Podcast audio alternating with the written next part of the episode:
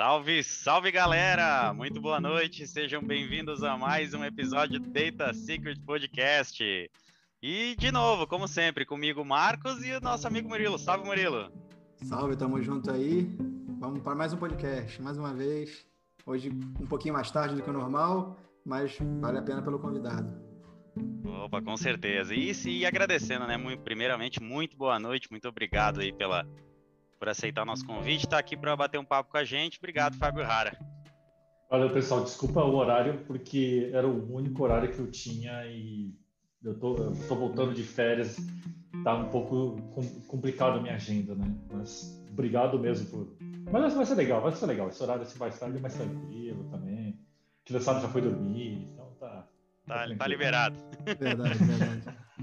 Cara, e como sempre, galera, obrigado a todos que estão aí presentes, estão nos acompanhando ao vivo, todo mundo que está vendo, não importa o horário, quando, o, o nosso episódio, e agradecendo sempre os nossos patrocinadores. Então vamos lá, né, galera? Administração de banco de dados, TANI, migrações, DW, monitoramento, DBA e muito mais. A maior consultoria do sul do país, ela é parceira do Data Secret Podcast. Sim, galera, é a galera da CrespDB. Precisou de consultoria? Chama os caras. Procura os caras na rede social e não esqueçam, fala para eles, vocês viram a divulgação da CrespDB aqui no Data Secrets. Eles vão fazer um precinho especial camarada para todo mundo que é um Data Secret também. E aí, tá afim de se tornar um Data Master em 2021? Não percam a chance de participar de um dos melhores treinamentos de SQL Server e Azure do Brasil. A VitaDB Solutions está com as inscrições abertas para o treinamento Mastering Your SQL Server Environment e diversos outros treinamentos. Eles montaram um pacote especial para quem participa aqui do Data Secrets. Então, entre em contato com eles através do contato arroba vitadbsolutions.com e procurem e falem para eles, ó, vi através do Data Secrets, queria um precinho especial e camarada. Os caras estão com ótimos treinamentos disponíveis para todo mundo. E era isso. Muito obrigado, Fábio Rara, a lenda, o homem, o homem por trás do mito, o mito, a lenda. é o que a gente recebeu inúmeros, inúmeros mensagens. Cara, tem que trazer o Fábio Rara, o Fábio Rara tem que estar tá aí, o cara muito bom. E para quem conhece a história de comunidade aí, tanto de dados quanto qualquer outro no Brasil, tu tem um, uma participação super importante. Então, queria agradecer demais a tua presença e estar tá disponível para falar com a gente também. É engraçado, né, cara? Passa o tempo, a gente, a gente sai de comunidade, mas a comunidade não sai da gente, né? Então, é impressionante. Eu ainda tô. É, até outro dia eu tava batendo papo, não sei que na empresa, putz, mas você ainda participa ainda de comunidade, tudo. Falei, pô, mas eu gosto pra caramba disso aí, né? E é muito legal. Não tem como falar, né? É uma experiência bacana, né? Então, difícil falar.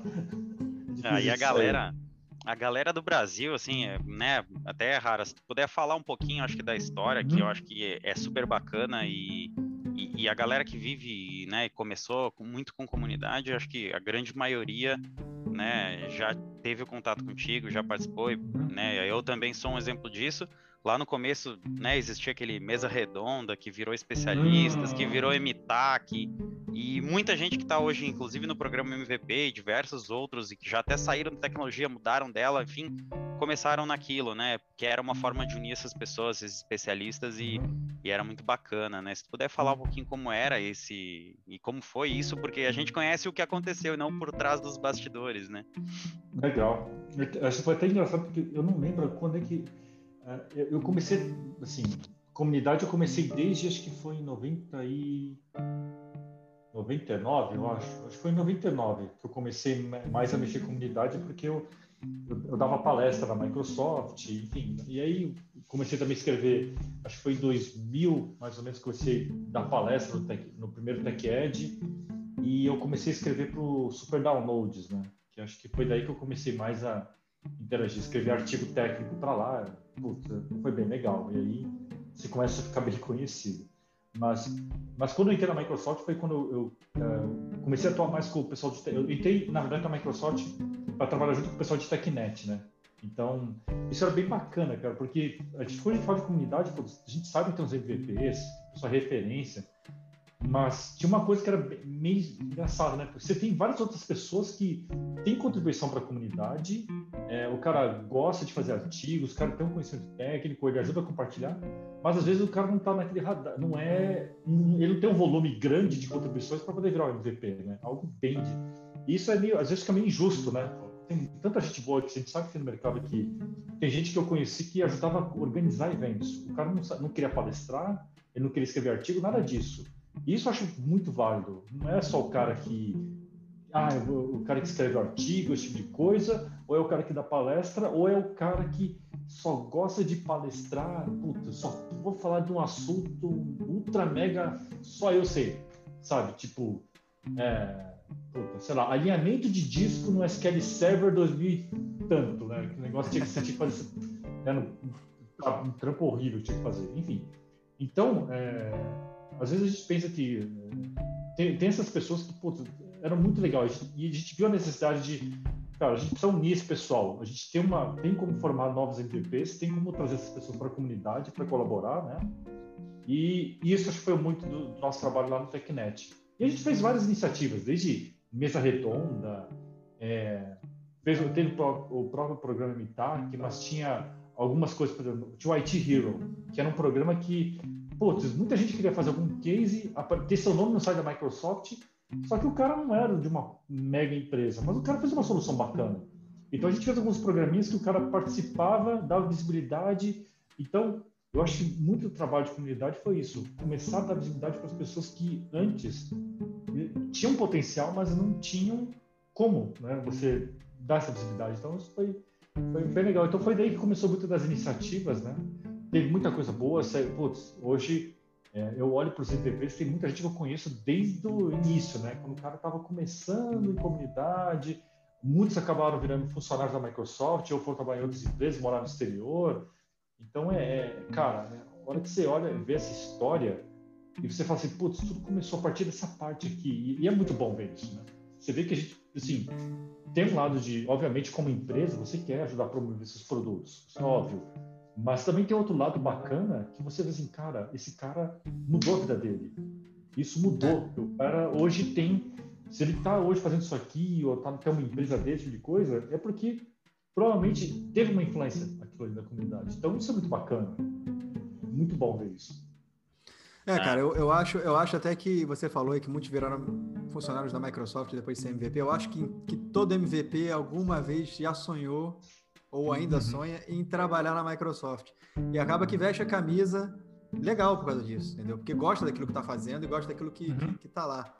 E, e até pouco tempo, eu, eu, eu, vivo em Portugal, não sei se você, você percebeu isso pelo meu número de telefone ali, não é estava falando.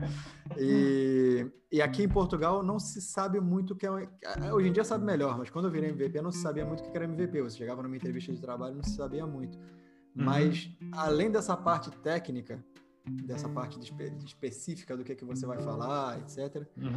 A parte de comunidade, de compartilhar, eu vejo, eu vejo a, mais, a maior vantagem nisso. Quando me perguntam assim, que, uma entrevista de emprego, o que, que, que, é MVP? Eu estou vendo aqui que você é MVP, o que, que é isso? O que eu digo ali é o seguinte, olha, eu sou MVP, sou uma pessoa que eu compartilho informação, sou uma pessoa que não tem problema nenhum de me dar, de lidar com as pessoas, não, sou, não tenho problema de falar em público. Obviamente, tem MVP que prefere, como você disse, escrever um blog do que chegar e apresentar, por exemplo, numa, conferência uhum. apresentar. Mas o, ser, o, fazer parte da comunidade traz um monte de coisa boa junto, entendeu? E, e, e, cara, esse programa é espetacular por isso. Eu acho que não existe nenhum programa no mundo, tem Oracle Ace, mas não é igual, cara. Não passa perto. A gente tem pessoal é... amigo, é diferente pra caramba. Se você olhar, eu já cheguei a olhar né, os outros programas de comunidade de. Não, assim, comparando, putz, o que a gente fez é, é, uma pegada totalmente diferente, né? Então, isso é. Assim. É, é, uma, é uma pegada totalmente diferente. Não tem muito o que falar, né, cara? É, sabe que. Sabe que até, usando até as palavras do, do próprio Haram, uma época tava. Uma conversa, tinha alguns amigos. Depois de um evento, a gente tava conversando e. E aí, normalmente, sai os assuntos, ah, o que fulano fez em determinado momento, tudo. E, e, aí eu lembro muito claro, porque eu acho que foi uma das últimas vezes, e, e acabei, né, até o, comentando isso, né, foi, a, a gente fez o MVP Conference, que foi o último presencial, né, foi um evento uhum. super bacana, uma galera, E, e eu fiz uma apresentação lá falando sobre, sobre AG, né, sobre alta disponibilidade e tal, e deixei um código no GitHub que era um modelo de monitoramento que eu fazia e tal, deixei lá o código disponível para galera, tive uma mega interação com, com uma galera e um cara me mandou, ah, eu queria implementar, como é que era, tudo, a gente conversou, enfim. Resumo da, da história toda foi que resolvemos o problema, ele estava com um problemão gigante lá, a gente resolveu o problema dele e, e aí teve, teve mais, do, mais casos. Teve, teve, um cara que fez um post também que conseguiu, usando o monitoramento, resolver um problema dele, mas teve um cara que me chamou muita atenção que ele falou assim: que ele tava fazia sei lá quantos meses tendo problemas e na madrugada ele tinha que ser acionado para trabalhar. E aí com aquilo lá, ele conseguiu passar um final de semana com a família dele, cara. Então assim, uhum. isso eu acho que a, a, maior resposta, o que que tu ganha sendo MVP? É poder ver esse tipo de satisfação de alguém que foi ver uma palestra da qual eu não ganhei um real, eu não estava ganhando nada para fazer aquilo, era simplesmente compartilhar o que eu aprendi com alguém e esse alguém poder, né, que nem o Rara falou, mudar a vida de alguém ou melhorar a vida de alguém, ajudar em alguma coisa. Acho que isso é, é o que é a essência do programa, eu acho que deve ser, assim, a gente fala normalmente sobre cultura, né? Hoje, hoje em dia a cultura está em tudo, né? Então, a cultura data-driven, quando a gente quer trazer visão de dados, e eu acho que uhum. se a gente fala de alguma coisa do programa MVP, acho que a cultura de ajudar as pessoas, acho que é o que mais não pode morrer, a essência do negócio, sabe? Eu acho que isso é muito bacana, cara. Não, é bacana. Eu, eu, gosto muito de ver o, esses. Putz, é, tinha uma época até engraçada. Eu sabia, se eu, se eu, pegasse uma foto do pessoal de comunidade, eu sabia a vida de cada um. Né? Era bem louco isso. Já fiz chamado oral já em evento. Foi bem engraçado. Mas enfim, é, de novo, tem, tem cenários que são muito bacanas. Você você vê hoje eu, eu, gosto de olhar, muitas vezes eu fico acompanhando redes sociais, tudo, vejo, falei, cara, eu lembro desse cara aqui quando ele começou, meu cara era. É, eu, o pessoal que era. Era. chama? Do MSP, Student Partner. Tem cara que conheci que era. Putz, o cara começou a escrever um blog. E assim, é muito, é muito bacana. Você vê. Uh, tem uns exemplos bem legais. Acho que eu posso falar nomes aqui, não tem nenhum problema, né? Pô, a Sara. A Sara, putz, eu conheci ela quando ela lá de Goiânia. Ela, putz, a menina que ela, ela rachou de estudar de BIPOS, o, o BPOS, né, que hoje virou Office 365, o Inter 365. Putz, tá morando lá na Alemanha, cara. Putz, ela super referência, dando palestra em uma outra língua. Então, assim, olha essas pessoas, como é que elas estão fazendo hoje, né, cara? É muito bacana. Tá no LinkedIn Learning e tudo. Pô, nego. Pois é, cara. Foi, tem, longe, tem... né? Um monte de gente foi longe. Muita gente foi longe, né, cara? Esse é o ponto. Muita gente foi longe. Isso é muito bom. É, é bacana, é recompensador, é recompensador, né? É algo que muda bastante a, a vida das pessoas. Né? É, então, às vezes a gente fica olhando, putz, tem é bem comum você ver algumas profissões que o pessoal se une para fazer algumas ações de caridade, tipo médicos, dentistas, esse tipo de coisa. Você vê que o cara eh, ele, ele pode ter um impacto na sociedade, tipo, uh, nada impede que grupos de médicos se, se juntem para atuar, teve algum acidente, algum desastre ambiental, esse tipo de coisa, ajudem. Mas também se você olhar o pessoal de TI, cara, a gente pode fazer isso. Quanta gente que você não consegue ajudar ensinar o cara não precisa necessariamente o cara aprender, não é somente aprender uma tecnologia nova, mas o cara, de repente, o cara é um cara que está estagnado com emprego, o cara perdeu alguma coisa, o cara conseguiu uma outra promoção, uma outra oportunidade. Então, meu, a gente consegue mexer muita coisa em TI, isso é legal. E que quando você, às vezes você acaba compartilhando, ajudando uma pessoa, ele aprende, ele pode ter uma mudança na vida dele, uma carreira dele, isso é, muito bom. É verdade, é verdade. Eu, eu falando nisso, nessa perspectiva, inclusive uma coisa que eu, que eu tentei fazer aqui em Portugal, que eu fiz até uma época, isso foi, por acaso, foi um pouco antes de começar esse problema todo do, do Covid, é, que era, aqui em Portugal, é mais ou menos como funciona no Brasil, você tem o, a escola secundária, que são os três últimos anos antes de você entrar na faculdade, e ali você tem que definir a área que você vai seguir, se vai ser uma área de ciências, uma área é, mais é, de humanidades, etc., o esporte. Mas, mas essa primeira etapa, você escolhe o percurso, depois você afunila e fala assim, ah, eu tô na área de ciências, eu vou para engenharia informática, eu vou para medicina, eu vou, sei lá, para outra coisa uhum. qualquer, vou para matemática. É, eu, eu, fiz algumas palestras em escolas para poder simplesmente mostrar o, o que, que a gente faz. Porque emprego tem demais hoje em dia. Necessidade existe muito. muita gente vai por causa disso, mas não sabe nem o que, que faz. Eu lembro que quando eu estava uhum. na faculdade já, quando eu fiz a faculdade, tinha uma pessoa que teve lá, que estava lá, e o professor no primeiro dia de aula veio perguntar, diz aí todo mundo mais ou menos o que que, por que, que vocês vieram para informática? E a menina falou, ah, eu vim porque porque eu gosto, eu gosto de usar o Mirk, eu gosto de usar o Mirk. Ela falou, ela falou Sim, isso na época. Foi, meio, foi meio, entendeu? Então, obviamente, uhum. foi em 2000, início dos anos 2000, já faz muito tempo. Tanto uhum. que usava Mirk naquela época, né? E, e, e, você elucidar as pessoas, e até você pode despertar alguma coisa na pessoa que não sabia o que a gente fazia, porque o pessoal acha que a gente fica na frente do computador ali olhando para aquilo. Tem gente que pensa que você não faz nada, tem gente que pensa que você faz uma coisa complexa, tem gente que pensa que você só configura impressora, tem muita coisa em volta, né? E, uhum. e isso, isso é, é, essa questão. Você tem várias formas de ajudar. Você pode ajudar um pessoal que ainda nem está lá, você pode ajudar um pessoal que não que, que, pensa que não consegue, como se diz, pessoas idosas, por exemplo. Aqui acontece em Portugal isso também. Tem programas de voluntariado, é, eles chamam de voluntariado, que você pode ser voluntário e, ensinar informática para idosos. É legal para caramba. O pessoal aprende a fazer uhum. coisas muito básicas que para você faz de olho fechado mas que é muito difícil para eles, né? É um paradigma completamente diferente. Você sentar em frente ao computador, você tem um mouse, tem um teclado, uma tela na tua frente, tem que escrever no site, pô, é difícil pra caramba, cara. Uhum. E, e, e, dá para você ajudar, você não está contribuindo, a gente é MVP, é Microsoft, mas a gente está contribuindo para uma coisa mais global, né? Um negócio que tem, tem, que passar por esse nível antes de chegar no nível mais deep dive, né? Então, sim, sim. É, a comunidade é isso tudo, na verdade, né? É. É, é, é, engraçado, eu gosto bastante, não tem como, tem que falar. Dá, dá, muito orgulho de ver hoje. É, óbvio, tem, tem seus problemas, tudo. Enfim, Sim. você está andando com pessoas, né? não tem como. Mas no geral é muito legal ver o que aconteceu com, com esse pessoal, as carreiras que o pessoal seguiu. Né? Então, eu fico bem feliz com isso. Já é muito legal. E Rara, é, conta hum. para nós como foi, assim, eu, eu lembro que na época em seguida que, saiu mais de tão próximo da comunidade, foi trabalhar num time que era recheado de, de figurinha conhecida aí, né? Era, acho que tava tu, o Katai. É, cara, tinha um, era um time, era, na época era o Danilo Bordini, que era o nosso gerente, né? Isso, Bordini. Isso, pô, então tinha eu, o Vinícius Souza, o Vinícius Apolinário, o Katai, o Fabrício Katai, o, o Daibert, Uh, tinha, assim, tinha uma galera uh, e, e, era muito legal porque você trabalhava com uh, pessoal, por exemplo, Catar. Ele, um, uma hora ele vai assistir esse webcast ele vai saber, então ele vai encher o saco. Cara, um dia, um dia resolvo eu, assim, não sei por que cargas d'água, eu, tinha, eu tava mexendo com algumas coisas de storage, de virtualização. Aí o Catar acho que ia dar uma palestra e eu falei assim, ô, oh, Rara, vamos lá fazer uma palestra de SQL usando storage. Falei, puta, cara, legal, né? Usando história de SMB, né? SQL e tal. Vamos acabar com esse paradigma de SCAS e tal. Vamos fazer um negócio bacana, né? Ele é, puta, vai ser legal e.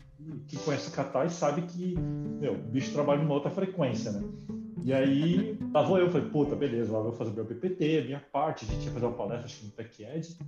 Aí eu fiz o material, tudo, mostrei pra ele. Eu assim, é, Rara, é, até que ficou bom, né? Aí depois ele volta assim, olha, acho que podia dar uma melhorada. Eu tenho um material para você dar uma melhorada aí na, na sua apresentação. Né? Melhorada, é, cara, o bicho me volta os livros que ele tinha da Cisco. A, a Cisco tinha os livros ferrados de storage, de SAN. acho que é bom você dar uma melhorada aqui, dar uma olhada aqui nesse material. Ele, ele, te, assim, ele te deu um monte de livro e falou assim: ó, se vira aí, é isso que ele fez? Não, assim, não, pior, ele falou assim: foi, foi tipo, falou o seguinte: olha, é, estuda um pouco mais para poder melhorar essa palestra. Cara, eu. Indiretamente. Cara, e eu achei que tinha feito um negócio animal explicando. Falei, puta, cara. Aí lá vou eu, né? Falei, beleza, vou, vou ver, né? Eu falei, deve ser um nível tranquilo, né? Puta, cara. Meu Deus do céu.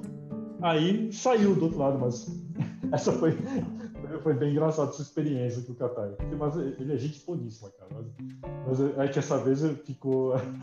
Foi, foi quando eu falei assim: é, eu preciso estudar para dar palestra com o Katai, cara. Não é fácil, não.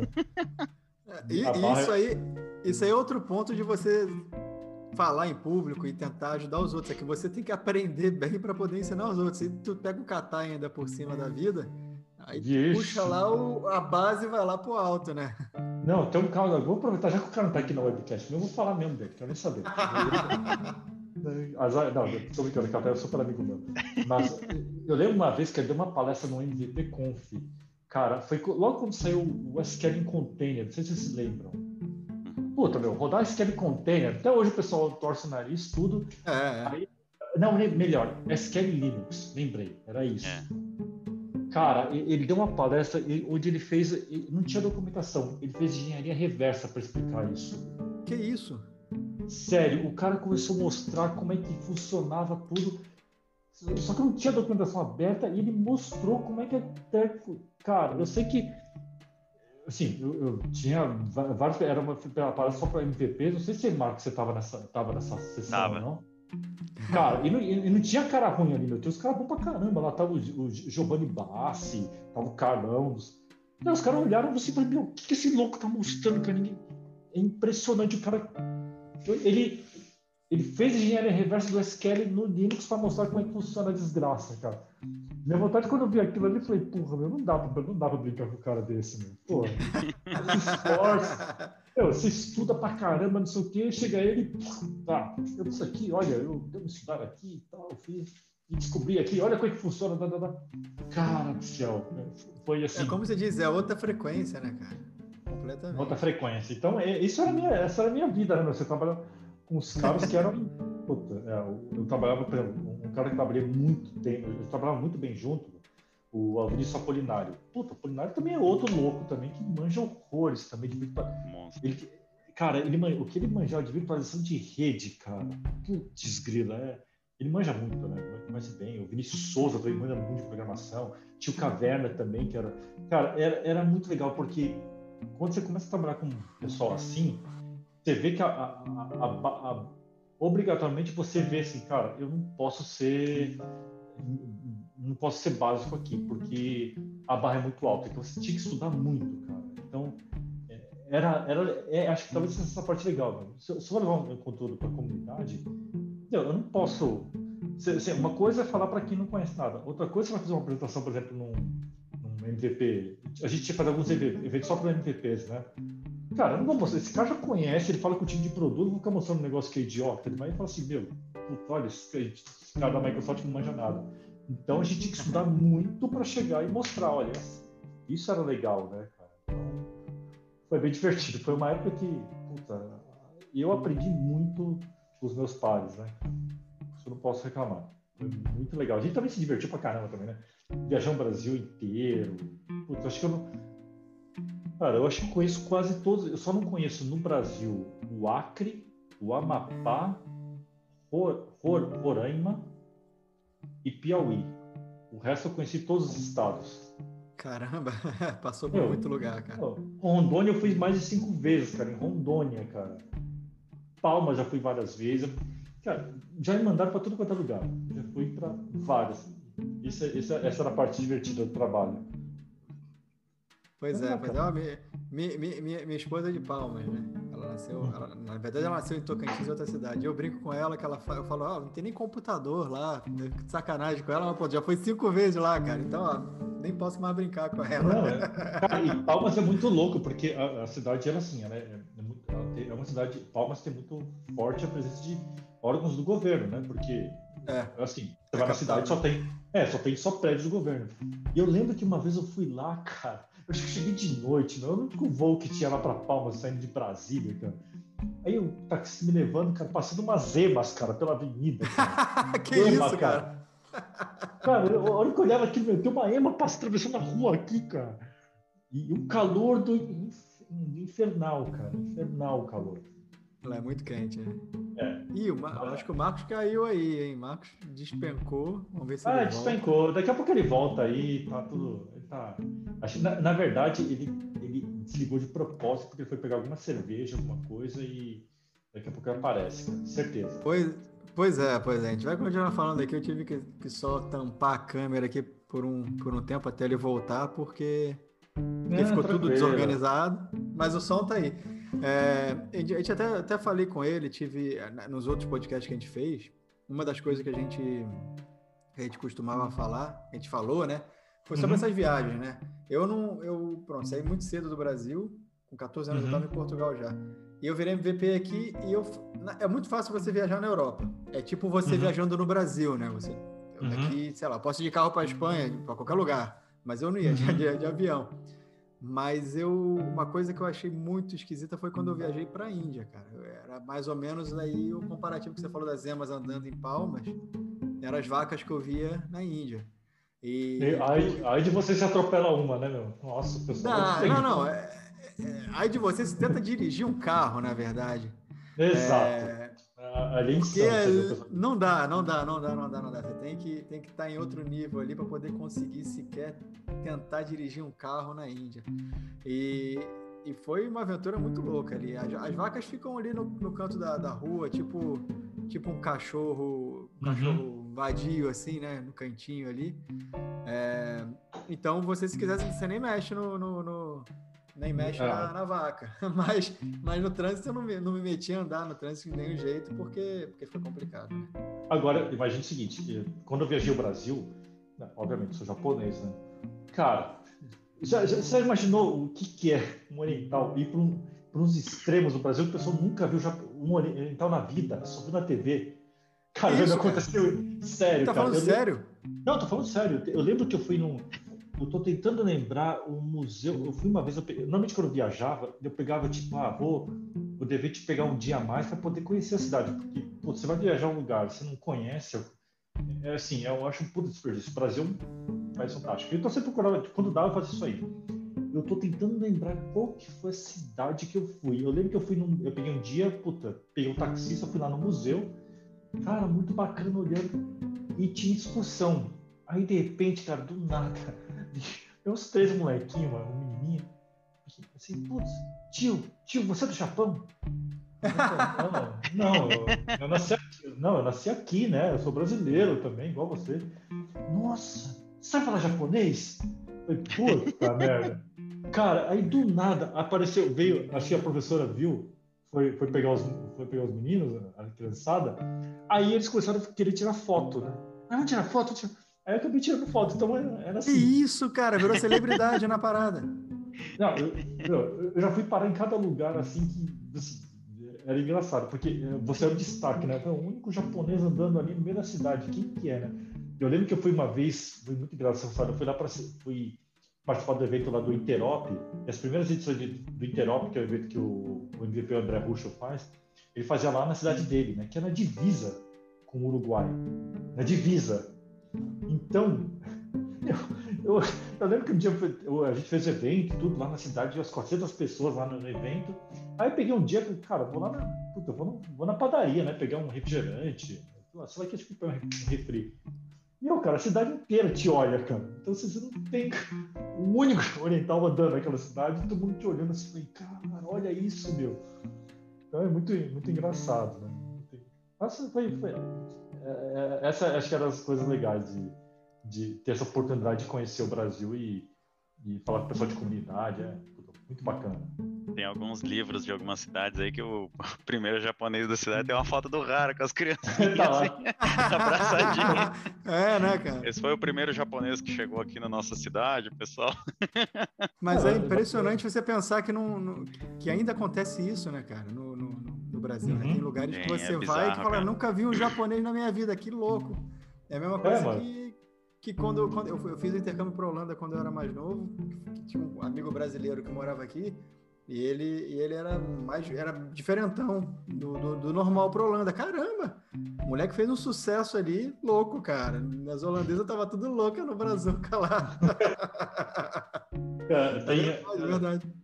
Eu lembro que tem um, teve, normalmente também, putz, quando viajava para alguma cidade, outra, aproveitava, putz, tem algum parceiro na região? Então eu, falava com o time de parceiros da Microsoft, putz, posso ir lá visitar aquele parceiro? Porque às vezes é legal você vai conhecer um parceiro Microsoft, né? Naquela cidadezinha, putz, o cara se sente, putz, tá vendo o pessoal da Microsoft vem aqui, cara, era batata, tinha que tirar foto, é não sei o quê. Sério, cara, é entidade mesmo. Não, era, nossa, eu, eu adorava, tinha, ah, lembrei, eu adorava ir para para o Pará. Puta, Pará, não sei se você sabe, a gastronomia dos caras é fenomenal. Eu, eu é adoro. É, bom, né? é muito boa. Assim, fora de série a gastronomia da região do Pará. Né? E aí, cara, batata ia para as empresas de açúcar de cajá. Putz, eu adoro aquilo ali. Nossa, cara. Morrer. E, cara, era isso. Aí você começa. A... E aí é legal, você faz quando você fala assim, pô, eu conheço, pô, cajá, eu conheço um burro. Nossa, aí o pessoal começa a vir com aquele monte de comida. Isso, é, isso que é legal. A gente sempre, sempre pegava amizade com o pessoal, pô, meu, onde é que o pessoal vai comer aqui, né, cara? Ah, não, a gente vai aqui tal. Esse é um lugar legal. Eu lembro que eu fui comer no. Quando eu fui lá para o Pará, eu fui no Ver o Peso, que é um, um mercado famoso, né, no centro da cidade. Só que na época que eu fui, tava dando aquela, acho que uma infestação de é, aquele percevejo da doença de Chagas junto com açaí, porque, cara, o pessoal, você já viu, é, o pessoal espreme açaí para tirar o caldo e vai um percevejo no meio, né, cara? Não tem como. E nessa época começou a dar uns problemas, uns noticiários, o pessoal pegando doença de Chagas porque estava comendo açaí. Aí o que, que o esperto foi fazer aqui? Foi comer açaí lá no meio do mercadão, cara. Cara, é, então, a gente, faz, a gente faz umas aventuras, mas é, assim, é impagável, vale, vale super a pena. Mas, isso, que, isso é bem legal. Meu avô, quando veio para o Brasil, ele desembarcou em Porto Alegre, porque ele veio num outro navio, naquele período fugindo de guerra, tudo, né? E ele veio sozinho, cara. Ele aportou em Porto Alegre. Aí ele veio de Porto Alegre, ele foi subindo o Brasil, foi lá para o norte, para Belém, para depois voltar para São Paulo. Então, e é uma coisa que é, é bem louco. Meu, e meu avô, ele ele adorava o Brasil. Cara do céu, ele, assim, ele, uma coisa que ele falava, ele, ele, ele falava pra gente assim, putz, ele não queria voltar pro Japão, porque os netos perguntam, né? Você tá querendo, ah, você não volta pro Japão, né? Pô, melhor lá.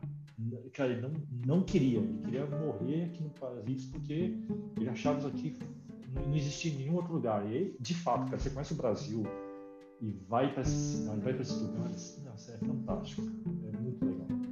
A sua ligação com o Japão ainda é muito forte, né? Mesmo você, sim, sim. você nasceu no Brasil, certo? Sim, sim. Não, entendo, se foi o seu avô para o Brasil, suponho que você nasceu aí. Isso. Mas a sua ligação com o Japão ainda é muito forte. Você estava falando, antes de a gente entrar online aqui, você estava falando que você praticava, ou pratica ainda, Aikido e... e... Isso. É, é, porque, essas... é, é porque é normal, tipo assim, quando você. É, hoje em dia já está um pouco mais. Assim, como a imigração já faz um bom tempo, são mais de 100 anos, então a comunidade japonesa está muito mais integrada na sociedade brasileira. Então o que, que você vê? Você vê. É, na época que eu, eu, era criança, eu fazia escolinha japonesa com meus vizinhos, que a maior parte era tudo japonês. Então você começa. É, isso é bem engraçado, né? Tem umas coisas da cultura que a gente que você, você acaba pegando ainda, e isso é muito forte, né? Então, uhum. Eu fiz escolinha japonesa, eu fiz, joguei, puta, muito pouco, porque eu odiava jogar beisebol. É, não sei se vocês sabem, até fica aqui uma dica, ele vai ver depois. O Katai é juiz de partida oficial de beisebol, vocês não sabiam. Caramba! Katai é juiz de partida de beisebol.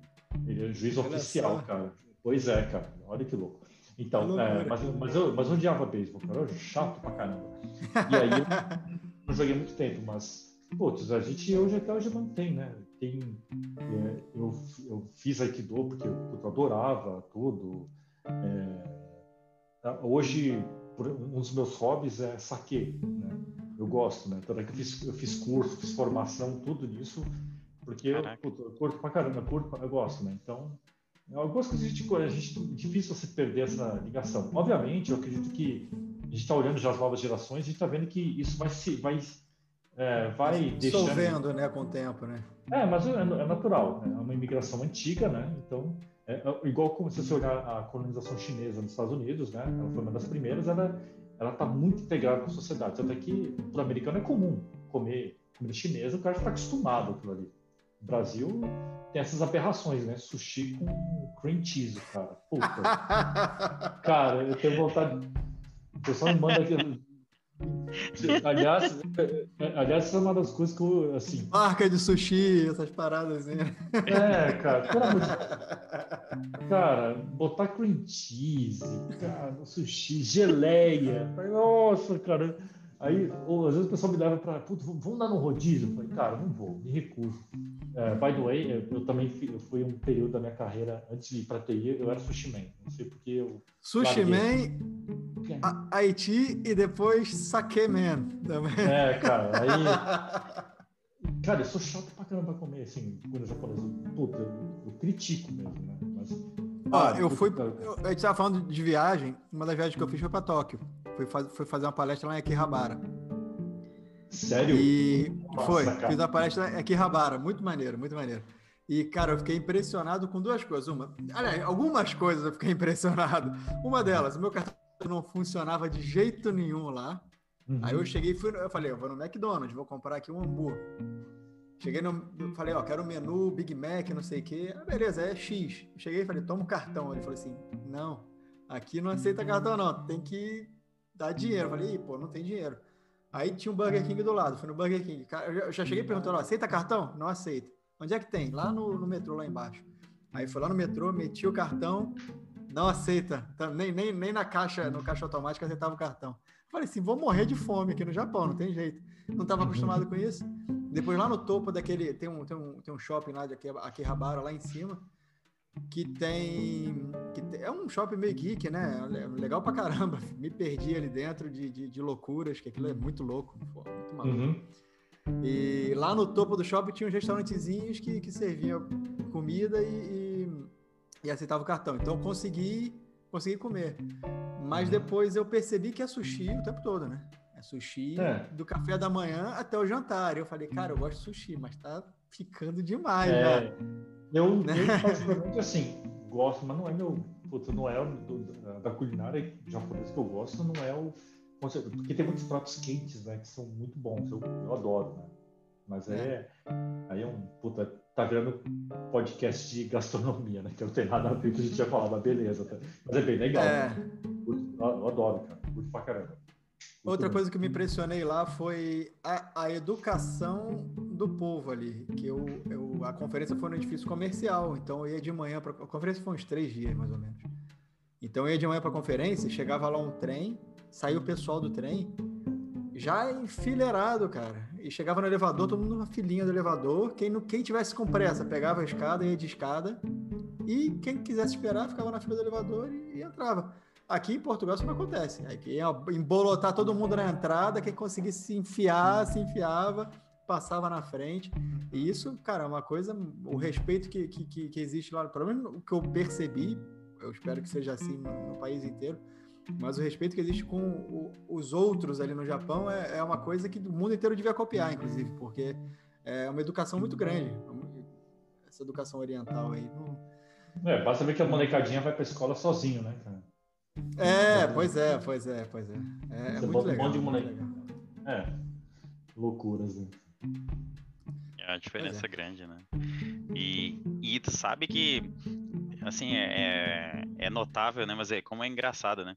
Eu, eu lembro que uma vez eu fui viajar e aí acho que foi a, foi a primeira vez que eu fui para os Estados Unidos. Aí, né, aterrizou a aeronave lá.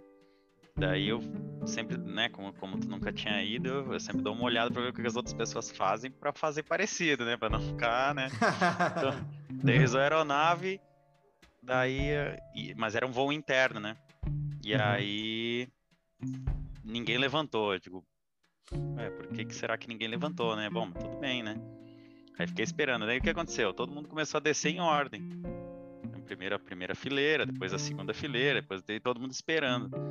Eu disse assim, poxa, olha, tu vê, é uma educação, né? Porque no Brasil, cara, o avião não tinha nem aterrizado direito, a galera já tava tirando o cinto, levantando, correndo lá pra frente para pegar a mala que deixou lá na frente, não sei o quê. Não é só no Brasil, não, cara. No, não, então. Outros lugares fazem diferença. E, e aí, hoje, no, no protocolo de pandemia, é, todo mundo tá fazendo isso.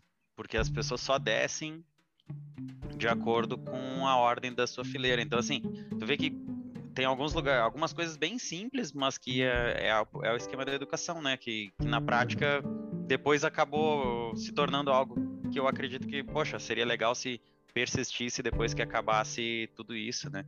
Mas uhum. são coisas bem simples e pequenas que tu nota assim, poxa, é um mínimo de educação, de respeito, né? Naquela ordem, né? Naquele contexto que, que muda, né, um pouquinho a forma como tu enxerga as coisas, né? Mas é legal, é uhum. bacana. É, até porque tem coisas como isso do avião que não fazem sentido nenhum. O pessoal levantar quando o avião chegou, vai ficar tudo preso em pé sem poder fazer nada e esperando o avião é. abrir a a porta ali, não, né, não faz sentido nenhum isso. Isso é uma coisa que eu sempre achei estranha. O, o avião chegava, o pessoal tudo levantava loucão, eu vou sair daqui de dentro. E não, não adiantava nada, ficava tudo ali parado. Em pé, pior ainda, né? É, pior de pé, cara. Um monte de gente apertada de pé. Pra quê? É. É, é.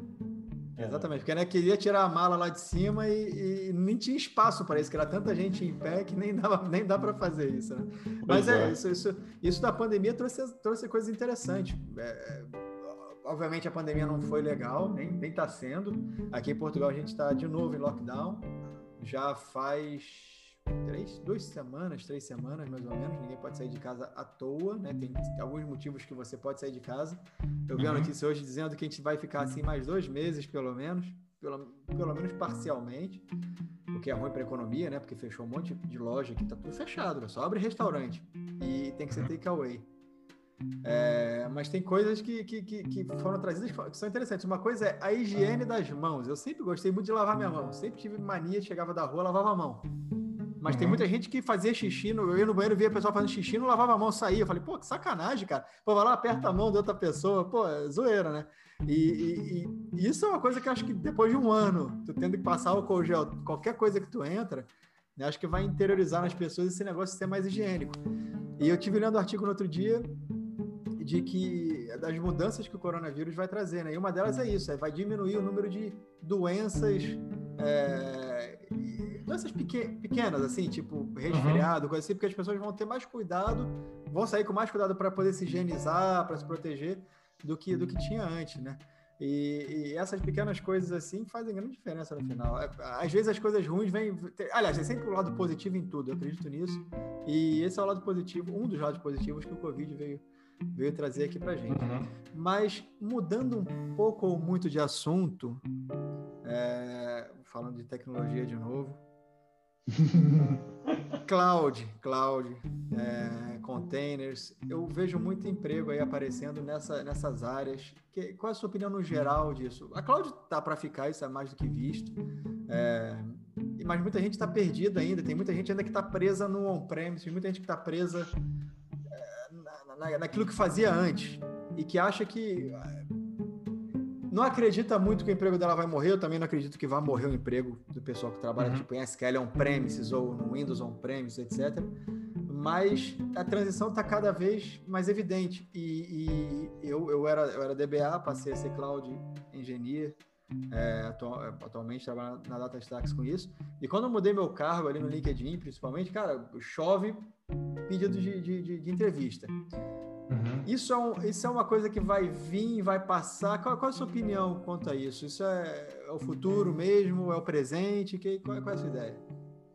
Olha, cara, eu trabalho basicamente como arquiteto. Hoje, né, eu cuido de contas de varejo. E, putz, olha, eu tenho, qual, os clientes que eu atendo, obviamente, tem uns que estão em estágio mais, putz, é, que a gente chama de, não vou dizer avançado, é, atrasado também não seria correto, mas muitos, quando começam, eles querem fazer exatamente como eles fazem hoje no ambiente físico, que é fazer no Azure. O que eu quero é. dizer? Putz, em vez do cara já, sei lá, sair de um banco de dados que está com máquina física, não sei o quê, e ir para um modelo de PaaS, algo que vai dar menos dor de cabeça para gerenciar, não, vai lá e põe máquina virtual. Então, assim, o pessoal no começo usa a nuvem sempre do jeito que está mais que a zona de conforto, né? É. E aí depois, e aí depois começa a transição é, de fato, eu tenho assim, uma pancada de clientes que estão já migrando seus bancos, usando bancos é, como serviço, né? Então, alguns que já estão usando bastante cotas, DB, pessoal usando é, SQL e por aí vai, né? Mas tem, porque se você for olhar custo de máquina virtual com com banco de dados, com SQL, cara, fica muito caro. É altíssimo, é? é altíssimo. Então, não dá. Então, você tem que fazer algo para otimizar, né? Mas tenho, tenho, assim, é interessante. Eu tenho um cliente grande que eu tenho, putz, ele consome muito assim, de Azure, né? E ele começou desse jeito, começou devagar, é, foi crescendo, é, começou a querer trazer do jeito que estava máquina física, virtual, trouxe para o Azure também. E aí agora que ele viu que, assim, cara, está começando a modernizar. Eu acho que um ponto é, uma coisa que tanto a Microsoft quanto a AWS tem feito bastante é treinamento para cliente. Por quê, cara? Se o cara não sabe mexer, enquanto o cara não ganhar confiança, botar a mão e ver, ele vai ficar em máquina virtual. E aí, assim, é, é um modelo meio, assim, não é é o modelo mais caro, né, cara, você ficar usando nuvem. Então, algo que o pessoal já percebeu, né? Investir em treinamento. Então, putz, quando o cara aprende, começa a tomar confiança, cara, ele para de usar, ah, vou parar de usar esse file aqui que eu tenho, vou usar como serviço. Olha, puta, em vez de fazer backup que eu fazia isso aqui, vou usar esse backup como serviço. Então, é assim, eu acho que é muito do. O que a gente percebe é, quando a gente entra com treinamento, capacitação, workshop, assim, de forma massiva, não é só o treinamento, né? De forma pesada, cara, é, o cliente, assim, ele vai sozinho. E, e, ele anda sozinho. Esse é o ponto legal. Então, é um trabalho que a gente tem feito bastante. Mesmo eu, apesar do meu trabalho ser de arquiteto e ajudar o cliente a fazer projetos que vão na nuvem, eu também invisto tempo dando treinamento para cliente, porque o que eu penso é, se eu quanto mais eu treino o cara, melhor vem o projeto quando a gente tem que trabalhar junto. Então é uma coisa, puto, vou ver um cliente falando, puto, raro, eu quero fazer, quero subir esse sistema aqui de e-commerce na nuvem. E veio aquele cenário desgraçado de máquina virtual. Né? Agora, outro cenário que a gente já percebeu, quando o cliente já sabe, cara, ele já sabe o, ele sabe como é que tem que, ele sabe escolher melhor, decidir melhor os serviços, né? Então, é, eu, eu acho que o, o grande diferencial é que todo mundo vai, vai tá, todo mundo tá usando nuvem de forma massiva, tá. Mas o cara que não investe em treinamento, putz, é, às vezes você vê o cara é, fazendo gasto é, desnecessário na nuvem porque o, não está investindo em treinamento, né? Porque o cara desconhece, o cara não tem, não sente confortável. né? é porque é uma migração, é que eu acho que é uma migração que não é só tecnológica, né? É uma migração de mindset também, né? Assim, é, uhum poxa, se o grande benefício é eu pagar pelo que eu uso, se quando eu for estimar o que eu vou usar, eu vou estimar a mesma coisa, então não estou ajudando em nada. Eu estou só ainda uhum. pagando um custo que ainda é a, a manutenção e administração daquele ambiente. Então, assim, eu, ve, eu vejo isso porque quando, quando a gente começou, até eu, eu, lembro bem que foi, foi um caso bem, bem, bem similar a esse, essa situação. Lá no Boticário, acho que a gente em 2017 a gente pegou e implementou os primeiros bancos é, né, que eram de solução SQL, já começou a implementar dentro do Azure e a gente estava usando o banco. O pessoal, ah, então tá, eu preciso de um banco com tantos processadores. Daí eu disse assim, não, tudo bem, mas é, isso realmente é o workload que vocês precisam? Não, a gente está construindo agora a solução. Bom, então vamos fazer o seguinte, vou te oferecer o menor modelo, tu vai usando e tu vai descobrindo o que tu precisa. E a gente vai incrementando esse, esse uso ao longo da tua necessidade. Eu não vou te cobrar e já botar um negócio que custa né, um tanto e que tu nem sabe se tu vai usar, tu nem tá descobrindo ainda como utilizar, antes de realmente já né, crescer e aumentar esse plano. Então, o que é uma é vantagem é... da cloud, né? Justamente. E era muito isso, porque no começo era assim, antes, porque a gente tinha desenvolvido uma automação que o cara ia lá, solicitava uma máquina do tamanho X e, e aí usava virtualização e criava a máquina com um banco no tamanho que o cara queria. É como se fosse um, né, um, uma, uma oferta de, de, modelo lá, só que era uhum. interna, tudo on-premise. Então o cara foi para a nuvem, ah, eu vou querer uma máquina desse tamanho.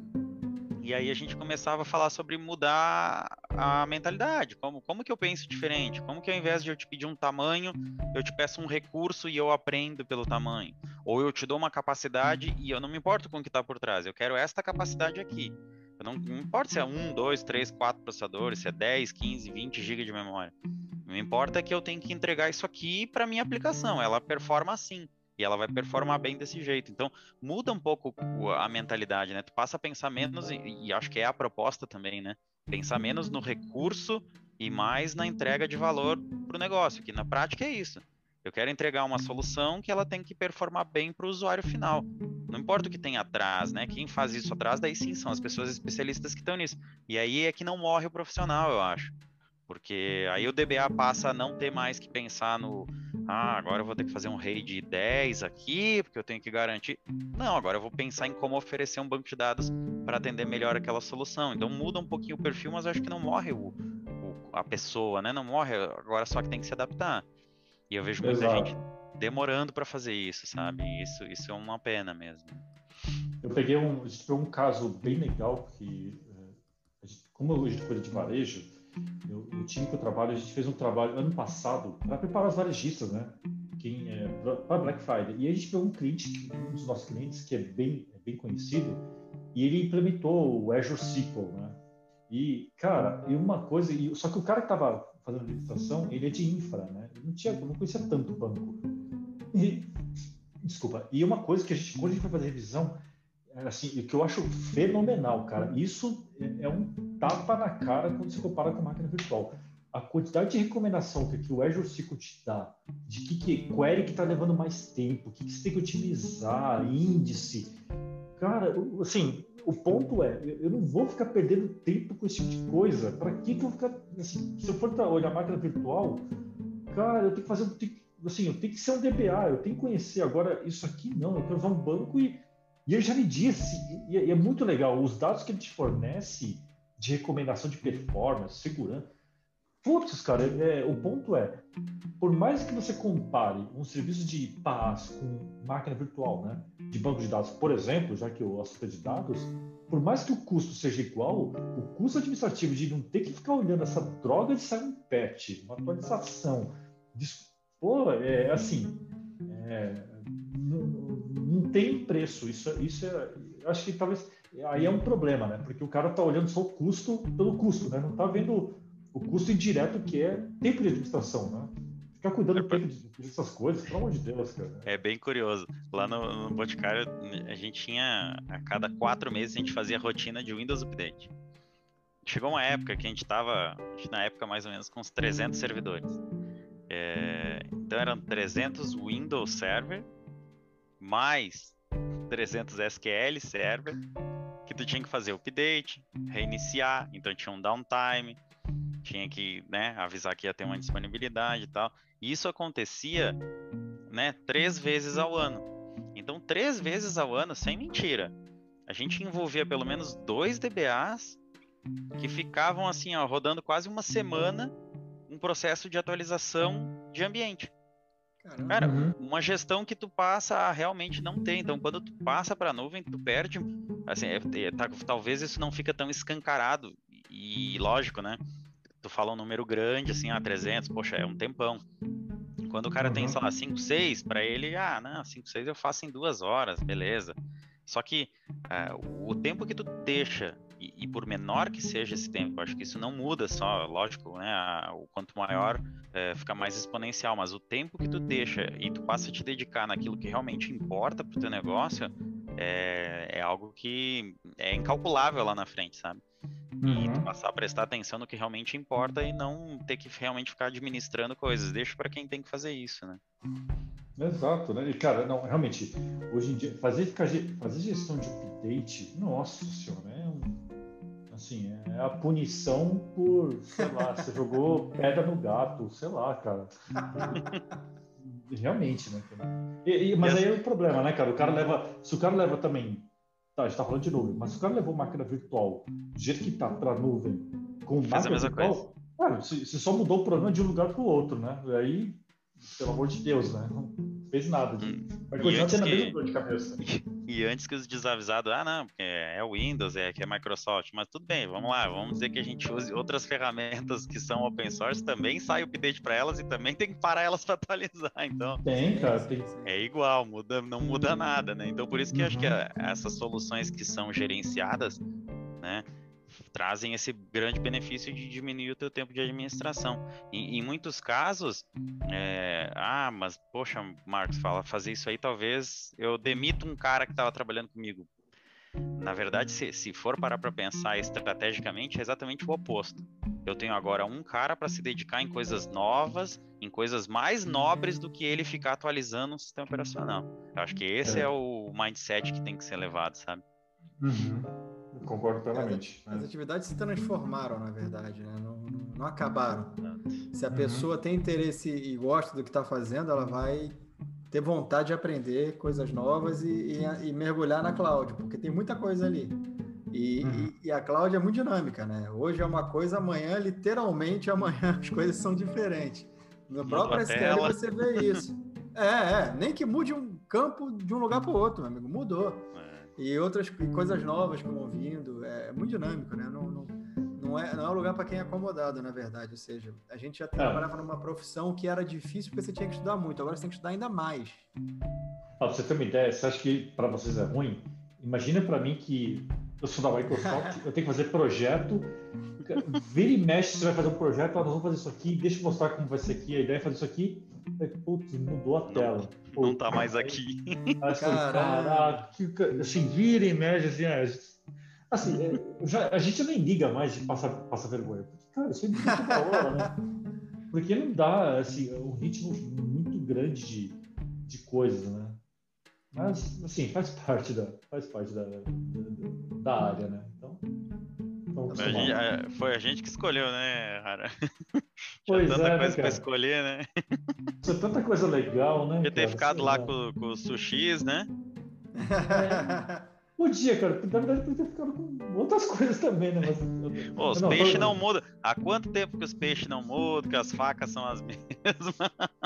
Ah, não, mas aí tem uns loucos que inventam uns pratos de, assim, é, de sushi que, por exemplo, outro dia me mandaram um, eu fui no, não, eu fui no Rio de Janeiro, cara, não sei que eu fui fazer um trabalho lá no cliente, cara, e aí a pessoa levou para almoçar, foi, cara, a hora que eu vi um temaki, a milanesa, que isso? Eu, eu, Cara, a hora que eu olhei, foi não, não. Tenho certeza que deve, nesse momento deve ter o sushi man se remoendo no caixão, assim. Ah, a milanesa é muito sinistro, cara. É, Só faltava servirem com feijão e arroz pra poder ficar melhor. pois é, cara. Aí você. Assim. É cruel. Existe assim, é, na verdade, sim, acho que com qualquer culinária, eu falo de culinária, não tem nada a ver com Mas, cara, assim, você não precisa fazer algumas coisas para para diversificar. É, sim. Putz, é... Ah, enfim, é igual, é igual você, sei lá. Putz, eu já. É Puta, é que nem... Não, vou dar um exemplo. Não, não. Vou falar um negócio aí, ó. Já que eu falar assim. Putz, você vai comer um sushi, né? Tá, tá o teu peixe em cima, o arrozinho embaixo. Cara, toda vez que eu vou com um colega meu, o cara me entope de shoyu. Faz aquela piscininha. Aí eu já começo a ficar olhando e falei, não, não, não, pra quê? Aí a primeira coisa que a pessoa faz é enfiar o arroz no show e não o peixe invertido. O pessoal não sabe. Obrigado, você, você, acabou de me ensinar uma coisa que eu não tinha a mínima ideia. Porque existe um fundamento para isso. Se você colocar, vou pegar o sushi, né? o sushi, que tem o peixe em cima e o arroz embaixo. Se você colocar o arroz primeiro no shoyu, o shoyu vai, des, vai desfazer o arroz. Exatamente. Absorve, né? É, absorve. Então se coloca o quê? O peixe primeiro. Tanto é que se você tentar morder é, formato normal, que é o peixe em cima com o arroz embaixo, tentar morder, você vai ver que você vai empurrar o arroz. Se você inverter e morder, você vai cortar o peixe. Uhum. Existe uma grande diferença quando você morde. Então, então, isso já é uma diferença. E segundo ponto, você vai encharcar no shoyu. O shoyu é sódio puro, cara. Salgado. Você mascarou. cara, tem vezes que eu vou fazer um puta de um atum bacana, tá? E me soca de. Nossa, cara. Tem... Enfim. É igual, é igual o pessoal quando vai usar nuvem, puta, vou subir um monte de máquina virtual. Pô, cara, pra É a mesma coisa, né? É o, pe... é, o, é o, peixe de cabeça pra cima ali, né? Não, não... É exato, cara. Certo, não tá certo. Então, Galera. E é uma pena. A galera manda muitos ó oh, no vídeo. A gente, a gente tem que ainda botar um sonzinho, que esse som ele é muito importante. É imprescindível. imprescindível. não, tem, não tem trilha sonora? Não tem, não tem o ó, tinha que ter o ó Ainda agora. Não chegamos lá. Ah, tem, que, tem, que, tem, tem, que ter aqueles efeitos sonoros, né? Tipo, é. faz a piada, todo mundo. Ah, bacana. Putz, Marcão. Grava mal. Mas é uma pena. Chegamos a mais um final, mais um episódio. Queria agradecer imensamente a todos que, que acompanharam a gente. Obrigado por todo mundo que, está aqui, todo mundo que interagiu aí. Obrigado pelas divulgações nas redes. A gente viu bastante é, repost e, e, divulgação nos grupos de WhatsApp também. Obrigado por todo mundo. Obrigado em especial, Rara, pela tua disponibilidade, pelo bate-papo, por estar aqui com a gente um pouquinho e, e desfrutar esse tempo aí contigo. Obrigado demais. Quiser dar umas palavrinhas de encerramento aí para a turma. Encerramento? Pô, deixa eu ter uma palavra de encerramento bem bacana. É, vai ter um evento bacana, que acho que é dia 2 a 4 de março, se não me engano, que é o, o, o Ignite, o Ignite né? que ele passe agora em vez de ser uma vez por ano, ele tem duas vezes ao ano, né? porque é virtual, é de graça. Hum. Então, vai ter de 2 a 4 de março e, cara, é o período que a gente faz mais anúncios de produtos, né? Então, vale a pena o pessoal acompanhar, porque vai ter muito lançamento aí, coisas que a gente já ficou sabendo que vão ser anunciadas, né? Vale a pena dar uma olhada. E segundo. Não, segundo é isso aí mesmo. É isso aí. Não tem muito para falar, não. Segunda, corra atrás dos seus sonhos. Não, nossa, papo de coach, né? Não, pelo amor de Deus. É, exatamente. É, mas show de bola, show de bola. Obrigado, Rara, mesmo, pelo, pela tua disponibilidade, pelo teu tempo. Valeu, Murilão. Muito boa noite. Valeu, galera. Valeu, galera. Até a próxima, né? Nos vemos na próxima semana. Valeu, galera. Boa noite. Um abraço. Valeu. Valeu. Falou.